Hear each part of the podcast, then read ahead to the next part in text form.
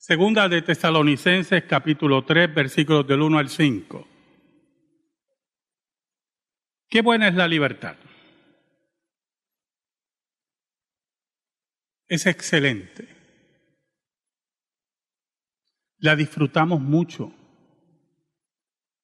La atesoramos. Esa libertad, en este caso política como la que estoy mencionando, viene desde el cielo. Los hombres no inventaron la libertad. Los hombres en su pecaminosidad quieren esclavizar a sus semejantes, hacer o que ellos hagan lo que ellos quieren. Por lo tanto, las luchas por la libertad tuvieron una época muy importante. Porque antes de esa época se creía que los reyes tenían la autoridad sobre la vida y la muerte de los hombres, que los tiranos podían hacer lo que quisieran con nuestros hijos y nuestras familias. La gente no sabía exactamente lo que era libertad. Aún los griegos, los espartanos, que nos hablaban de libertad y nos enseñan en nuestras escuelas que nuestra libertad viene de esas personas que equivocados están. Qué mentiras nos enseñan los humanistas. Los espartanos que inspeccionaban a sus hijos varones. Los sacerdotes inspeccionaban a sus hijos varones para que no tuvieran imperfecciones y si había una imperfección, eran arrojados desde un precipicio los niños recién nacidos. Allí se fueron, hermanos, los músicos de Esparta. Allí se fueron los pintores de Esparta. Allí se fueron los poetas de Esparta. Porque si vas a medir la perfección de un hombre y una mujer por sus defectos físicos, has llegado a la barbarie y has violentado la libertad. Pero hay otra libertad. La libertad espiritual. La libertad religiosa. La libertad que los reformadores encontraron solamente en las palabras de Cristo y los apóstoles. Esa libertad que el mundo no entiende. Oramos. Gracias te damos, Señor, por este día, donde recordamos esos eventos, donde recordamos a los hombres y mujeres que se sacrificaron por tu ley y por la libertad, donde recordamos a nuestros mártires donde glorificamos tu nombre porque tú en tu soberanía decidiste escogerlos para ser testigos de Jesucristo en el siglo XVI. Ayúdame en esta mañana. Para aquello que quemó el pecho del apóstol Pablo, que quemó el pecho de Martín Lutero y Juan Calvino, nos queme el pecho y entendamos la importancia de servir en el reino, ser hombres y mujeres libres para adorarte y servirte. Ayúdanos, Señor, en el nombre de Jesús. Amén. Amén. Segunda de Tesalonicenses capítulo 3 versículos del 1 al 5. El versículo 1, el apóstol Pablo dice, por lo demás, hermanos, orad por nosotros para que la palabra del Señor corra y sea glorificada, así como lo fue entre vosotros. ¿Sabe, hermano? Una de las razones que el Evangelio se expandió en el siglo I fue por la arquitectura romana. Roma llenó al mundo conocido de sus caminos. Pavimentó muchos caminos. Por eso se decía, todos los caminos conducen a Roma. Creó los peajes. Cada cierto distancia en los caminos había un destacamento del ejército romano cobrando peaje porque usted pasaba por esos caminos.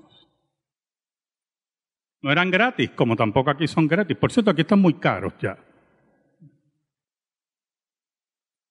Y gracias a esos caminos, los apóstoles, el apóstol Pablo, se movió por toda Roma, llevando el Evangelio, llevando la palabra de Dios. Y había un principio dentro de la mentalidad romana, de la cultura romana, era que el imperio romano absorbía cualquier religión.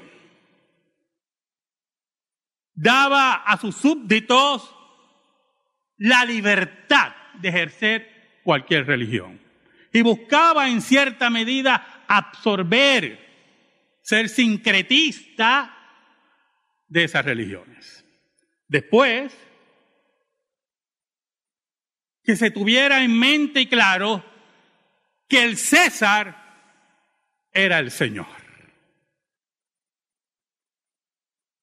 Por lo tanto, esa libertad de la cual los cristianos se movían por el mundo conocido encontró un dique, encontró una pared, encontró un problema.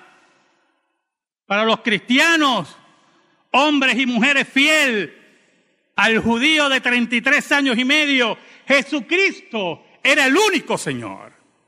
Por lo tanto, el cristianismo no estaba dispuesto a entregar su libertad, a entregar su Señor, a entregar su devoción por un hombre, por un César, por, un hombre que llamado divino se moría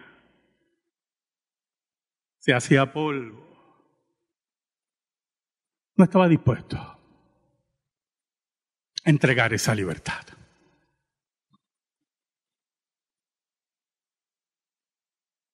Por eso el apóstol Pablo ora, le pide a los hermanos que oren para que la palabra de Dios se siga difundiendo como se difundió entre los hermanos de Tesalónica, que mantuvieran su libertad, que mantuvieran su accesibilidad al pueblo, que nunca se rindieran.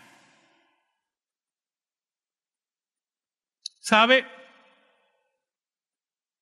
Un día, un monje se dio cuenta que no tenía libertad, que su conciencia estaba herida todos los días que no podía servir a Dios con gozo y alegría, que estaba empeñado según como se había educado y como se le había enseñado, estaba empeñado en satisfacer a Dios por medio de diferentes ejercicios espirituales, de diferentes cargas, de diferentes inventos humanos.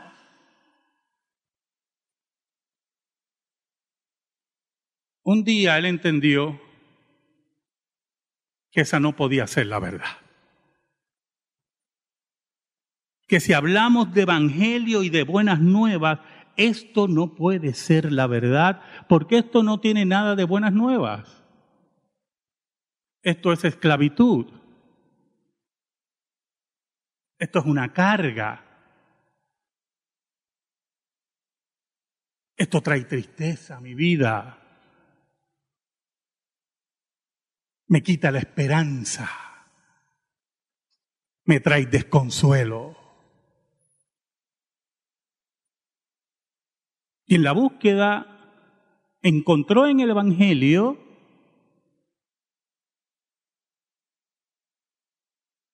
la verdadera libertad. Entendió que el Evangelio enseñaba que la carga que él quería tomar, ya Cristo la tomó por él. Que el pecado que él quería borrar, ya Cristo lo borró por él. Que el crecimiento espiritual que él buscaba estaba en Cristo y la devoción a Cristo por su obra. Y por lo tanto era esclavo de los hombres, esclavo de todas enseñanzas falsas, esclavo de no tener acceso libre a Dios. No era libre, no era un hombre feliz. No era aquellos que decía Cristo, felices, bienaventurados. Estaba lleno de preguntas y de cargas y de tristeza. Por eso el apóstol Pablo nos dice en el versículo 2, para que seamos librados de hombres perversos, librados, y malos, porque no es de todos la fe. Hombres perversos. Aquellos que enseñaban que para ganar tu salvación tenías que pagar por ella. Iban por las ciudades y los pueblos de Europa vendiendo indulgencia, vendiendo la misericordia de Dios, vendiendo el perdón de Dios. Y a los pobres y a aquellos que tenían mucho dinero se les ofrecía diferentes lugares en el cielo por monedas de plata y de oro traumas. Es la esclavitud de no tener acceso libre a Dios. De tener que ir a hombres, sacerdotes, ceremonias, ejercicios espirituales, a ver si Dios me escucha, crear nuevos intermediarios, nuevos escalones oscurecer el rostro de Dios, olvidarnos de Cristo y enterrarnos en ceremonias muertas que nos esclavizaban y no nos daban la libertad que el Evangelio da. Hombres perversos le llama el apóstol Pablo. Hombres que en el siglo XVI deciden destruir la libertad de Cristo encontrada por Lutero, por Calvino, por los reformadores, el redescubrimiento de lo que dice el Evangelio. Por eso es que empecé con el término de libertad. Porque todos nosotros, por lo menos, no sé quién posiblemente venga de un país que no haya libertad, pero el 99% de nosotros hemos nacido en la libertad. Y muchas veces no la valorizamos. Y no sabemos lo que es eso. Allí estaban esos hombres con grandes interrogantes. La iglesia no solamente controlaba la vida en esta vida, sino la vida después de la muerte. Porque si morías en pecado, estaban las misas por los muertos los nomenarios, todos esos inventos para que la iglesia extendiera su brazo más allá de la muerte y te sacara del purgatorio. Era intimidante, era corrupto, era perverso. Y cuando se enfrentan los hombres que Dios había levantado ante toda esta perversidad y esta mentira, la cual violenta el Gólgota y las grandes verdades de la salvación, los hombres perversos decidieron asesinar. Y decidieron prender hogueras por toda Europa y quemar a los santos de Dios y rebuznar contra la libertad que Dios nos había dado, la libertad en Cristo. Por eso Lutero tiene que escribir un tratado sobre la libertad cristiana. Para que los enemigos de la iglesia entendieran que estábamos libres ya de indulgencias, de confesiones a hombres, de misas por los muertos, que teníamos libre acceso a Dios ganado por Cristo, que Cristo era nuestro intermediario, que Cristo estaba vivo y se paseaba en medio de los siete candelabros, se paseaba en medio de la iglesia con ojos como llamas de fuego. Por eso el versículo 3, el apóstol Pablo nos dice, pero fiel es el Señor que os afirmará y guardará del mal. Miren esas palabras, hermano. ¿Qué es guardarnos del mal? Tenemos que tener muy clara esa palabra. La palabra mal en ese contexto. Si usted interpreta mal, como los modernos papistas, predicadores de indulgencias, del Evangelio de la Prosperidad, todos esos hombres perversos, profetas de poca monta, que se llaman apóstoles y apostolobos son, si usted interpreta mal, porque no va a tener vicisitudes en la vida, usted no conoce la vida del Evangelio. Porque Cristo nos dijo que el que quiera guardar su vida, la perderá. Y el que quiera perder la vida por el Evangelio, la ganará. Pero aún más, en la vida del apóstol Pablo, que fue perseguido, humillado, apedreado en una ocasión que lo dejaron por muerto, estuvo en naufragios, fue rechazado por sus hermanos, los judíos juraron matarlo. Hubo un grupo de judíos, dice el libro de los Hechos, que decidieron no comer y beber hasta que no mataran al apóstol Pablo. Me imagino que todos se murieron de hambre y de sed. Pero un día, escuche bien, es importante que entendamos bien la palabra mal. Un día el apóstol Pablo llegó a la corte del César. El César era Nerón, un megalómano, sociópata, psicópata, en todo el sentido de la palabra. Mató a su madre, mató a su hermana, quemó Roma, se casó con una pariente. Bueno, aquello era el epítome hacía malos poemas, era horrible. Horrible, hermano.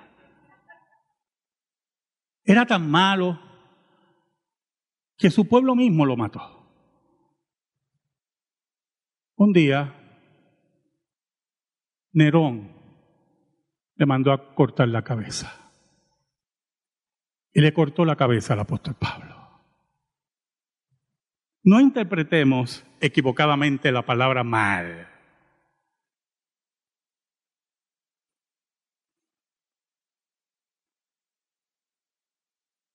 Pero fiel es el Señor que os afirmará y guardará del mal.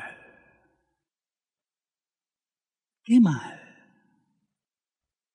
Allí, cuando nuestros mártires en el siglo XVI morían en las hogueras, morían bajo la espada de los enemigos del reino de Dios, allí cuando el papado asesino y sangriento firmaba condenas de muerte.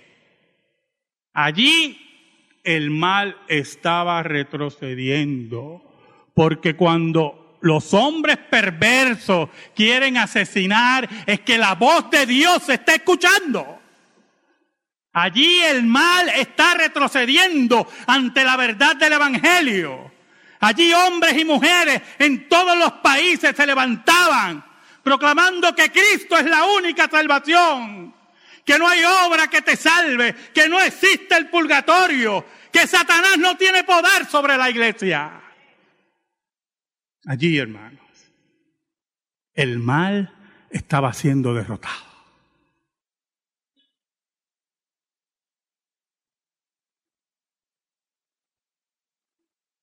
En el versículo 4 el apóstol Pablo nos dice, y tenemos confianza respecto a vosotros en el Señor, en que hacéis y haréis lo que os hemos mandado. Mira qué interesante, hermano. Los reformadores nos enseñaron la libertad de conciencia. ¿Qué es libertad de conciencia? Que fue, fue la base, escuche bien, las bases para nuestras libertades y la democracia. No fue Grecia, y mucho menos Grecia.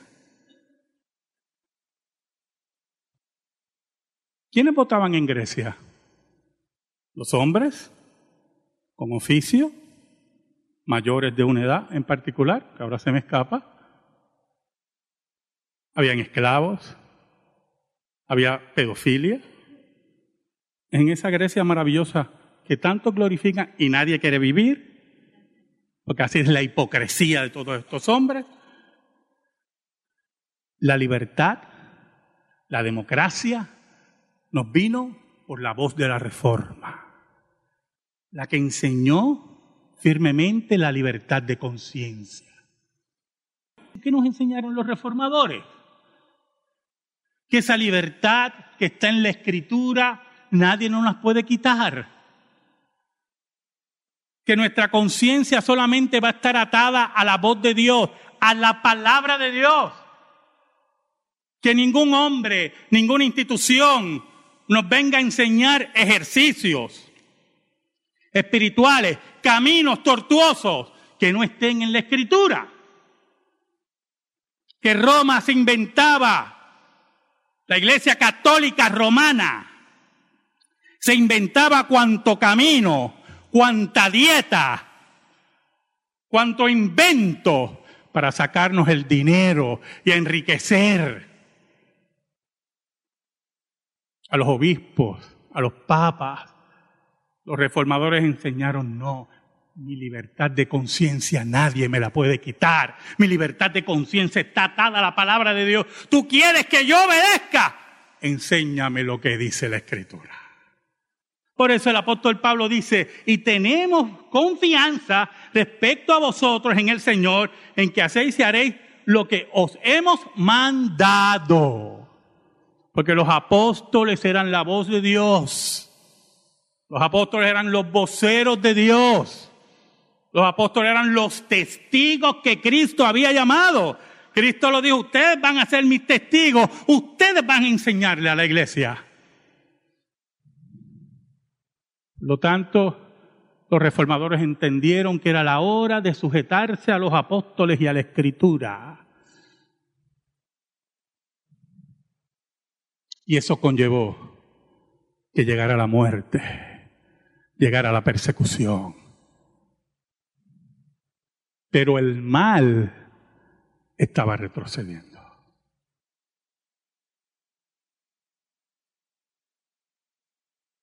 ¿Sabe algo?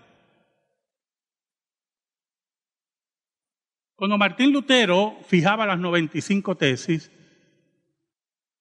la iglesia del castillo de Wittenberg, y yo se lo he dicho varias veces a ustedes, Juan Calvino tenía ocho años. Ocho años. Lo más seguro estaba brincando allí, como cualquier niño de ocho años. Y Lutero venía de una familia de obreros. Posteriormente, su padre adquirió un puesto y su condición social subió, pero ahí fue criado Lutero, una familia de obreros. Mientras Calvino venía de una familia de clase alta. ¿Sabe? El obrero que se hizo monje y el abogado que se hizo teólogo, sus posiciones sociales no importaron nunca, como ocurría en el siglo I en la predicación del Evangelio. No importaron, hermano, porque sus conciencias y su vida estaba atada a la palabra de Dios. No necesitaban papas, no necesitaban falsos concilios, no necesitaban obras muertas, porque como dice el apóstol Pablo en el versículo 5, la confianza del apóstol Pablo, que le dice a los hermanos de Tesalónica, y el Señor encamine vuestros corazones al amor de Dios y a la paciencia de Cristo. ¿Sabe algo, hermanos? El apóstol Pablo le dice a los de Tesalónica que se han movido sus corazones para amar a Dios, para entregarse a Dios, para unirse a Dios, pero también a la paciencia de Cristo. Muy importante esas palabras. Son más importantes que el amor de Dios. Vamos. Porque cuando amas a Dios, como Cristo amó a su Padre, prepárate porque tu entrega te va a traer persecución, rechazo, odio, enemistades. Y esperamos que ese corazón también haya sido llevado a la paciencia de Cristo, como Cristo enfrentó a sus enemigos. No hubo maldición en su boca, sino hacer la voluntad del Padre. Así ocurre en el siglo XVI. Sus corazones fueron guiados al amor de Dios y enfrentaron las hogueras y la muerte con la paciencia de Cristo. Amén. Gracias te damos, Señor. Que tu palabra, Señor, sea depositada en el corazón de tu pueblo. Por Cristo Jesús. Amén. Y amén. Estamos en silencio, hermano.